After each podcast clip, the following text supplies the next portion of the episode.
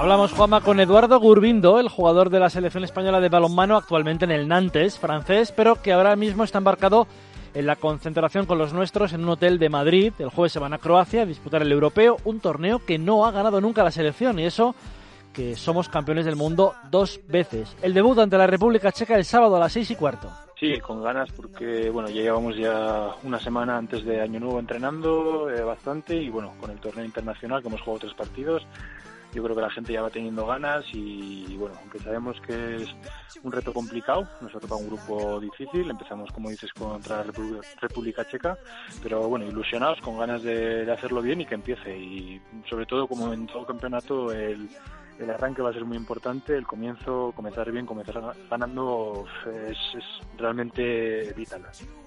La clave será la defensa, cómo defiende la selección para cortar y salir en contragolpe, un arma tradicional de los nuestros. Gurbindo destaca este apartado. Preparando muchas cosas, eh, poniendo en práctica muchas de las cosas que hemos entrenado en los días previos y, bueno, bien, o sea, está claro que, hay que ganar todos los partidos, sean amistosos o no, pero, pero también nos sirve de cara a preparar pequeñas, eh, pequeños detalles, cuidar pequeñas cosas que quizás todavía no, no hemos ajustado y sobre todo tener en cuenta que, bueno, que hayamos ganado los partidos del europeo son diferentes, hay que saber jugar eh, tanto a favor como en contra del, del marcador y bueno, todo pasa por, por una buena defensa. Creo que nos tenemos que basar en la defensa.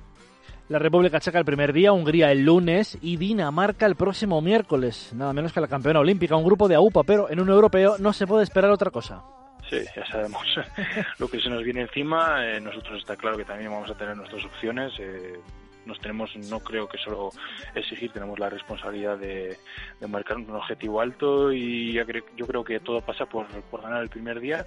Después ya veremos qué pasa con Hungría y Dinamarca, pero, pero la República Checa es el, creo que todos tenemos que estar ya centrados en ese partido, en saber que, que cualquier error eh, que hayamos podido tener, por pequeño que sea en el torneo de preparación, eh, ahí nos puede costar una derrota se le exige a España un objetivo mínimo, la medalla, o por lo menos estar a la altura. Esto quiere decir estar luchando por ellas, porque asegurarlo podría ser una temeridad. Siempre tenemos la presión de, desde fuera, todo el mundo, bueno, nos medio exige tener que estar en semifinales y está claro que es un reto bonito, es un reto que nos, que nos gusta y que nos pone el hecho de llegar a semifinales e intentar coger una medalla pero pero bueno nosotros eso esa presión yo creo que ya la tenemos añadida desde fuera eh, tenemos que, hacer lo que lo que sabemos lo que a lo que hemos venido y todo el mundo aportando lo que lo que pueda. Luego ya veremos.